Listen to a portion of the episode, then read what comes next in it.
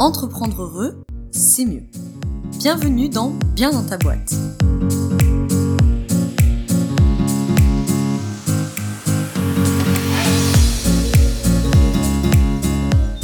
Bonjour à toi, bienvenue dans ce nouvel épisode du podcast Bien dans ta boîte. On est ici dans le format debug, le format court du podcast Bien dans ta boîte, où en l'espace de quelques minutes, on vient soit ôter une épine du pied, soit initier ou alimenter des réflexions. Aujourd'hui, on va parler de la différence entre la posture de coach et la posture de consultant. On va pas tant parler de la différence entre les deux postures, plutôt que la question qui me revient souvent qui est comment trouver le juste équilibre entre la posture de coach et la posture de conseil quand on est consultant.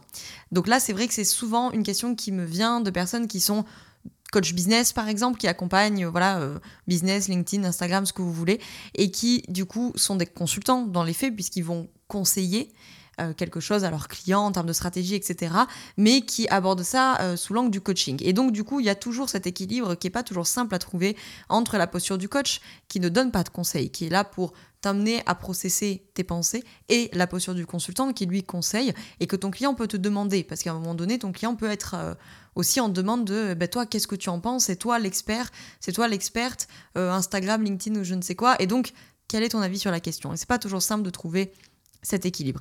C'est sûrement une des questions qui revient le plus dans mes formations, programmes, euh, enfin, dans mes programmes ou formations, t'appelles ça comme tu veux, à la posture d'accompagnant, je vais y arriver, où du coup, j'accompagne et je forme euh, des accompagnants, coachs, consultants, thérapeutes, euh, formateurs, formatrices, etc., au travail de la posture. Et donc ça, c'est une question qui revient très très souvent.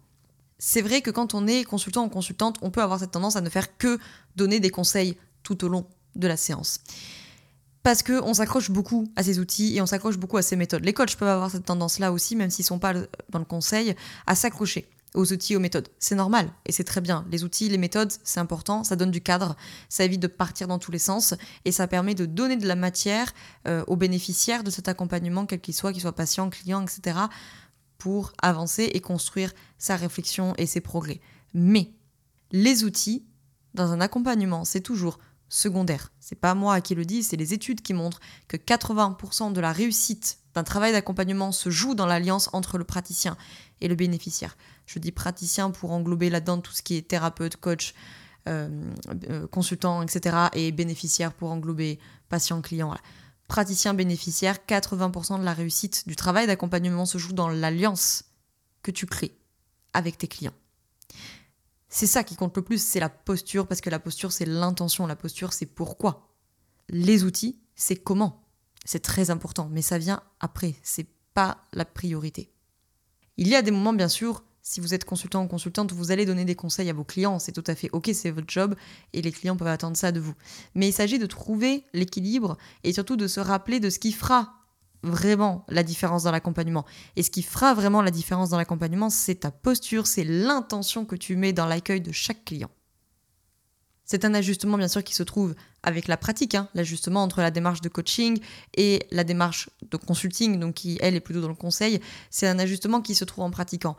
Mais il faut avoir cette conscience de l'importance de la posture, de l'intention et de l'alliance. Et ça c'est quelque chose la plupart du temps, euh, quand on vient pas du milieu... Euh, de la psycho euh, ou de la santé au sens large qu'on n'a pas toujours en tête. Parce qu'on est consultant, consultante, on est coach business, etc. Et donc, on se dit, moi, je suis expert, experte de mon sujet.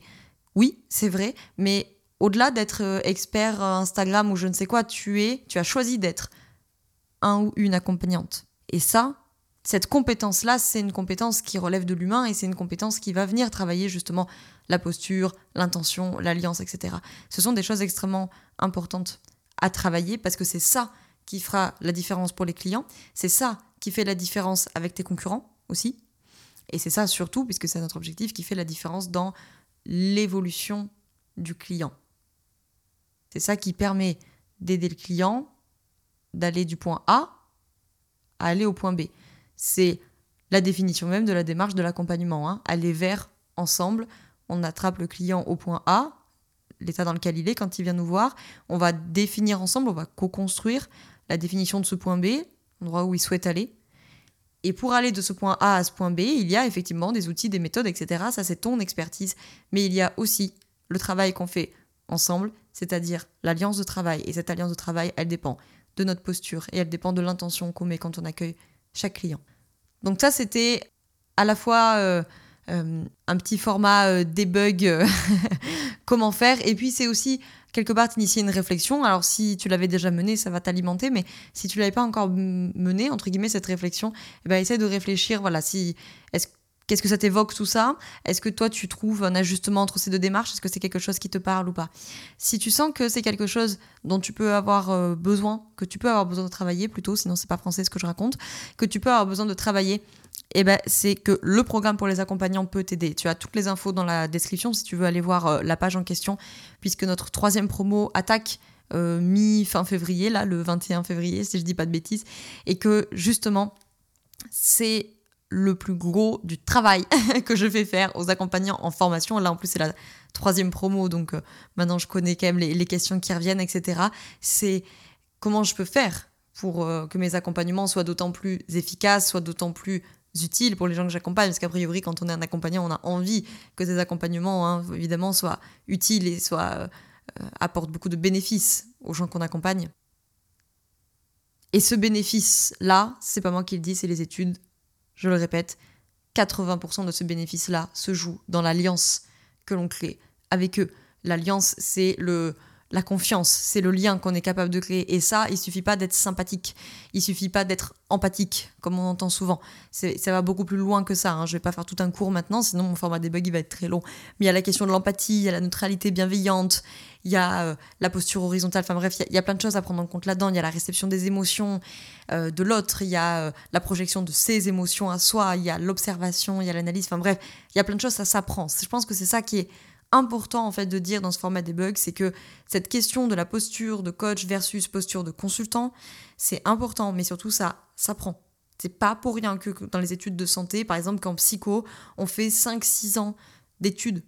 Et c'est pas 5-6 ans pour apprendre que des principes théoriques de psycho. Le plus important, c'est d'apprendre la posture. Et ça vaut pour les psys, ça vaut pour tous les accompagnants. Être un accompagnant, ça s'apprend. Faire de l'accompagnement, tout le monde peut l'apprendre apprendre des fiches outils et faire passer des fiches outils, tout le monde peut le faire. Par contre, être un accompagnant, ça s'apprend. Vraiment. Voilà pour ce petit format euh. J'espère que cet épisode t'aura plu et qu'il t'aura soit apporté ou alimenté des réflexions ou pourquoi pas carrément donné euh, vraiment de la matière euh, concrète à travailler. Si tu souhaites aller plus loin sur ce sujet, je te mets le lien dans la description du programme pour les accompagnants. On attaque la promo 3 le 21 février et c'est ta chance. si tu attendais un signe, c'est le signe. Je te remercie d'avoir écouté cet épisode jusqu'au bout. Je te souhaite une très belle journée ou une très belle soirée selon quand tu m'écoutes et surtout, comme d'habitude, je te souhaite d'être bien dans ta boîte. Ciao ciao